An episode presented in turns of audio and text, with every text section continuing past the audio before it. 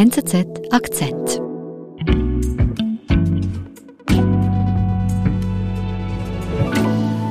Markus, du bist nach Ostsibirien gereist. Wieso? Es gab äh, seit dem Anfang des Krieges in der Ukraine die Vorstellung, dass wenn die ersten Toten nach Hause kommen, die Särge nach Russland zurückkehren, dass sich dann etwas an der Stimmung ändert. Und vor allem auch im Westen ist diese Hoffnung von Anfang an da gewesen. Und ich wollte selber mal schauen, was es damit auf sich hat und ein Soldatenbegräbnis besuchen. Und, und solche Soldatenbegräbnisse zu besuchen ist nicht ganz einfach. Man muss wissen, wann und wo sie stattfinden. In Moskau eben eher nicht, weil von hier die wenigsten Gefallenen kommen. Und deshalb bin ich an einen Ort gereist, wo sehr viele Gefallene zurückkommen und das ist eben in Ostsibirien. Weit entfernt von der Kriegsfront im Osten Sibiriens trauern besonders viele russische Familien um ihre Söhne, Brüder und Ehemänner. Russland-Korrespondent Markus Ackret wollte wissen, was die Russinnen und Russen vom Krieg denken, deren Liebste deshalb gestorben sind. Und wohin bist du da genau gereist in Ostsibirien? Ich bin nach äh, Buryatien gereist, das ist eine Region östlich des Baikalsees und bin da mit dem Nachtflug in die Hauptstadt Ulan-Ude gekommen. Und ist es denn schwierig als Journalist dorthin zu kommen? Naja, grundsätzlich ist es nicht schwierig, dahin zu kommen. Ich habe einfach, äh, als ich da ankam, gemerkt, dass man ein besonders wachsames Auge auf Ausländer hat. Ich kam da an und wurde schon im Flugzeug nach der Landung ausgerufen. Es hieß dann, der Passagier von Platz 18a soll sich bitte beim Ausgang melden. Okay. Und noch im Flugzeug stand dann eine Polizistin und, und begrüßte mich und sagte, ob ich der von Platz 18a sei. Ich solle doch mal mitkommen zum Gespräch und da musste ich so ein paar Fragen äh, beantworten. Mhm. Das, das ging dann relativ harmlos vorbei und ich konnte dann das Flughafengebäude verlassen und äh, in die Stadt reinfahren. Die Region gehört zu den ärmsten Russlands. Äh, es ist eine weithin menschenleere Gegend. Es gibt Dörfer, aber dazwischen sehr oft nichts, weite Landschaft. Mhm. Und äh, es ist auch eine Grenzregion. Es gibt also sehr viele militärische Einheiten, Truppenstützpunkte. Mhm. Das ist eine Möglichkeit für die Leute der Armut zu entfliehen. Mhm. Auch für gut ausgebildete, die verdienen da als Vertragssoldaten zum Teil drei bis viermal mehr als in ihrem angestammten Beruf, zum Beispiel als Lehrer. Und äh, es wurden jetzt vor dieser äh, Militäroperation vor diesem Krieg wurden sehr viele dieser Einheiten eben in, zunächst in die Grenznähe zur Ukraine verlegt und sind jetzt im Krieg in der Ukraine im Einsatz. Also Markus, du warst da als erstes also in der Hauptstadt Ulan-Ude unterwegs. Wie bist du denn jetzt da vorgegangen, um, um an einem Soldatenbegräbnis teilnehmen zu können? Ja, ich hatte schon vorher Kontakt aufgenommen mit einer lokalen Journalistin, von der ich wusste, dass sie schon mehrere solche Begräbnisse besucht hat und beschrieben hat. Und ich habe sie dann getroffen und sie meinte sofort, ja, das werde schwierig. Ähm, sie mhm. als Einheimische habe es schon schwer, an die Leute ranzukommen. Äh, ich solle einfach auch gucken, dass ich nicht zu sehr auffalle. Okay. Und ähm, auch so Kleidungs von der ganzen Erscheinung her. Und ich habe mir dann gedacht, das stimmt, ich, ich, ich war da mit so einem schwarzen, städtisch anmutenden Mantel und hm. der passte da irgendwie nicht hin. Es windet dort auch. Ich sah auch, viele Leute tragen so dunkle Windjacken und ich habe mir dann auch so eine dunkelblaue Windjacke gekauft, um etwas weniger aufzufallen. Keine Tasche, kein Rucksack mitgenommen, einfach um da nicht aufzufallen. Okay. Und wohin bist du dann mit einem äh, unauffälligeren Outfit? Immer wenn Gefallene in Ulan-Ude begraben werden oder von, sich von ihnen verabschiedet wird, dann findet das im sogenannten Lukodrom statt. Das ist eine Sporthalle für Bogenschützen. Okay. Und da bin ich dann hingegangen.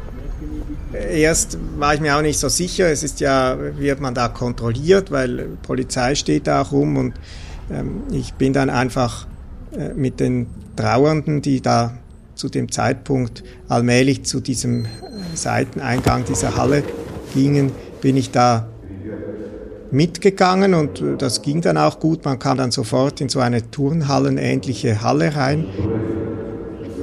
Und ich habe dann gesehen, dass da nicht zwei, wie ich dachte, sondern gleich fünf Särge hereingebracht werden. Eben gesehen, dass da fünf Trauerfamilien stehen und ich äh, konnte mich ja dann nicht irgendwie da groß auffällig umsehen, allzu sehr. Ich habe dann einfach relativ schnell mich am seitlichen Rand zum fünften dieser Särge, dieser Trauergemeinden hingestellt. Das war ein junger Berufssoldat, Igor. Im vergangenen Dezember ist er 20 geworden und direkt nach seiner Ausbildung ist er zur, zur Armee eingezogen worden und hat sich dann auch gleich für einen längerfristigen Vertrag da verpflichtet.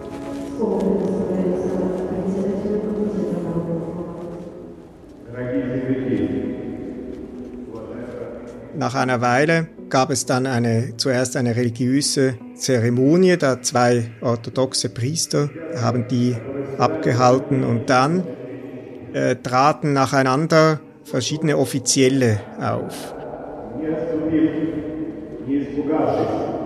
Und die haben dann sehr kurze äh, Reden gehalten, die eigentlich äh, hauptsächlich aus sehr gestanzten Wendungen bestanden.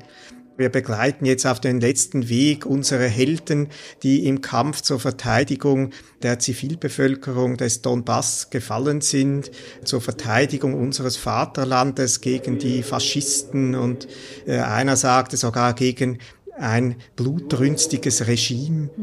Und, und die wurden eben als, als Helden, die im Kampf gegen das Böse gefallen sind, wurden die dargestellt. Es gab dann meistens noch so ein paar kurze Worte an die Hinterbliebenen, dass man für immer mit ihnen in Gedanken sei, in der Zukunft auch nicht vergessen werde, was ihr Sohn, Bruder, Ehemann, Vater da geleistet hat. Also mehr Worte, die an Propaganda erinnern, als jetzt an das persönliche Schicksal der Verstorbenen. Ja, es war im Ton auch sehr routiniert und äh, sehr pathetisch eigentlich, aber eher unpersönlich. Es ging sehr stark einfach um diese, die Wiedergabe des offiziösen, offiziellen Diskurses. Und wie jetzt zum Beispiel Igor, den du angesprochen hast, ähm, im Krieg ums Leben gekommen ist, hat man da etwas erfahren? Nein, überhaupt nichts. Aber mhm. es wurde auch in diesem Teil der Trauerfeier wurde auch nichts über die, also wenig über die einzelnen Personen gesagt. Das äh, war eigentlich dann sehr kollektiv in diesem Teil. Du sagst im ersten Teil der Zeremonie, also gab es denn noch einen zweiten? Ja, also die Särge wurden ja dann aus diesem Lukodrom einzeln rausgetragen und eingeladen in Autos und dann gab es eine Trauerfahrt zum Friedhof. Mhm. Und ich habe dann mir ein Taxi genommen und bin von diesem Lukodrom rausgefahren zum Friedhof. Der befindet sich ziemlich weit außerhalb der Stadt, ist völlig ja, auf dem Land quasi in der Leere. Mhm. Daneben ist nur noch eine Strafkolonie. Und dort auf diesem Friedhof ging es dann weiter.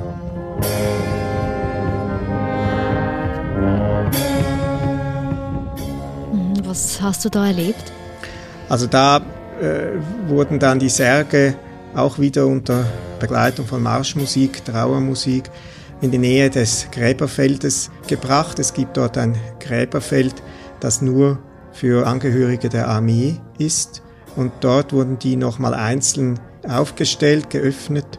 Und ähm, dort war dann der individuellere Teil der Abdankung direkt äh, nur für die einzelnen Trauerfamilien. Allein auf diesem Gräberfeld habe ich 43 Gräber gezählt, die seit Ende Februar, Anfang März neu entstanden sind mit Toten, die im Alter von 20 bis etwa 35 ums Leben gekommen sind. Und jetzt konntest du dich da an dieser Trauerfeier unter die Angehörigen mischen? Ja, ich bin dann einfach wieder mit der Familie von diesem Igor, bin ich dann quasi mitgegangen, äh, habe mich da hingestellt, habe zugehört, wie das dann ablief. Da sprachen Leute aus seinem Heimatdorf, das äh, ein wenig außerhalb von Ulan-Ude liegt. Die Schuldirektorin, eine Klassenlehrerin, niemand von der Familie, sondern nur noch ein Nachbar. Die waren etwas persönlicher. Natürlich haben sich an gewisse äh, Dinge erinnert, äh, ihn als fröhliches Kind äh, geschildert. Aber auch da war null Kritik am Krieg. Auch diese Erklärung, er starb als Held. Er hat sich für die Verteidigung unseres Vaterlandes gegen die Faschisten eingesetzt. Und ja, eigentlich auch da äh, Propaganda am Grab.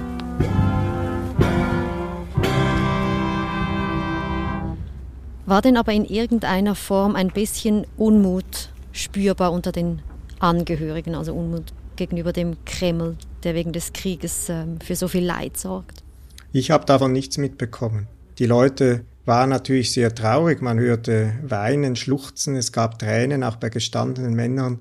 Natürlich, das war eine extrem traurige Situation auch für jemanden, der von außen da ist und äh, letztlich niemanden kennt. Aber es gab keine öffentliche oder hörbare oder sichtbare Unmutsäußerung. Wie, wie, wieso ist das? Wie erklärst du dir das? Ja, es gibt äh, verschiedene Gründe dafür. Es, äh, ja, es ist ein Gräberfeld, über 40 Tote bisher Gefallene allein aus Ulan-Ude äh, seit Anfang des Krieges eine Katastrophe eigentlich. Aber indem man das auch nicht hinterfragt und, und im Gegenteil das sogar gut heißt, wofür sie gefallen sind, gibt man natürlich diesem Tod, diesem frühen und äh, auch einen Sinn. Und es ist wie eine Art Trost. Das habe ich schon gespürt. Und andererseits muss man auch sagen, diese Leute hören immer im Fernsehen, was dieser Krieg soll, was da, wofür er geführt wird. Und äh, sie halten das für nachvollziehbar und haben auch gar nicht wirklich die Möglichkeit, sich dagegen zu wenden. Das ist natürlich auch so, es ist ja auch gefährlich. Was heißt gefährlich? Was meinst du genau? Ja, man weiß nie, wem gegenüber man sich öffnen kann. Vielleicht sind unter den Trauergästen auch äh, Spitzel des Staates und äh, falsche Worte in diesem Zusammenhang, Kritik am Krieg in der Ukraine, kann halt schnell auch dazu führen, dass man dafür bestraft wird. Mhm. Was sich jetzt hinter den verschlossenen Türen abspielt, das wissen wir ja nicht so genau.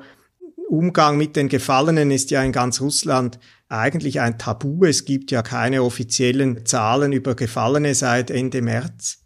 Und äh, es wird auch nicht berichtet über Begräbnisse und Tote. Mhm. Und das haben wir auch die Journalistin bestätigt, dass es diese Angst gibt, dass das ein Tabuthema ist und gleichzeitig auch, dass es vielleicht am Anfang durchaus eine Hoffnung gab, dass mit dem Eintreffen der Särge dann vielleicht ein Umdenken stattfindet in der Bevölkerung, dass man diesen Krieg hinterfragt.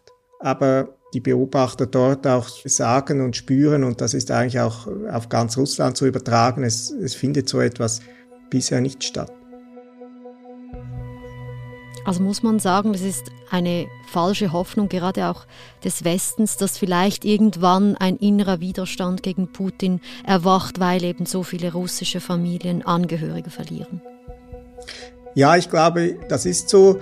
Man muss eben auch sehen, dass ja dadurch, dass das reale Ausmaß der Verluste, über das wir ja selber auch als Außenstehende und Beobachter nur mutmaßen können, solange das nicht transparent wird, gesamtheitlich für das ganze Land, ist es natürlich auch schwer fassbar. Es gibt immer äh, über das ganze Land verteilt und in Buryatien jetzt sogar sehr stark, eben fast jeden Tag Begräbnisse. Aber das sind letztlich immer Einzelereignisse und das gesamte Ausmaß dieser Verluste wird so für die Bevölkerung gar nicht sichtbar und dadurch ist es letztlich wie eine Art atomisiertes Trauern. Diese Trauerfamilien trauern, aber sie sie fühlen sich gar nicht in dem Sinne als in einer größeren Gemeinschaft der Trauernden. Und mhm. dadurch bleibt das auch in einem sehr engen Kreis, selbst wenn es noch hinterfragt würde in dieser privaten Umgebung.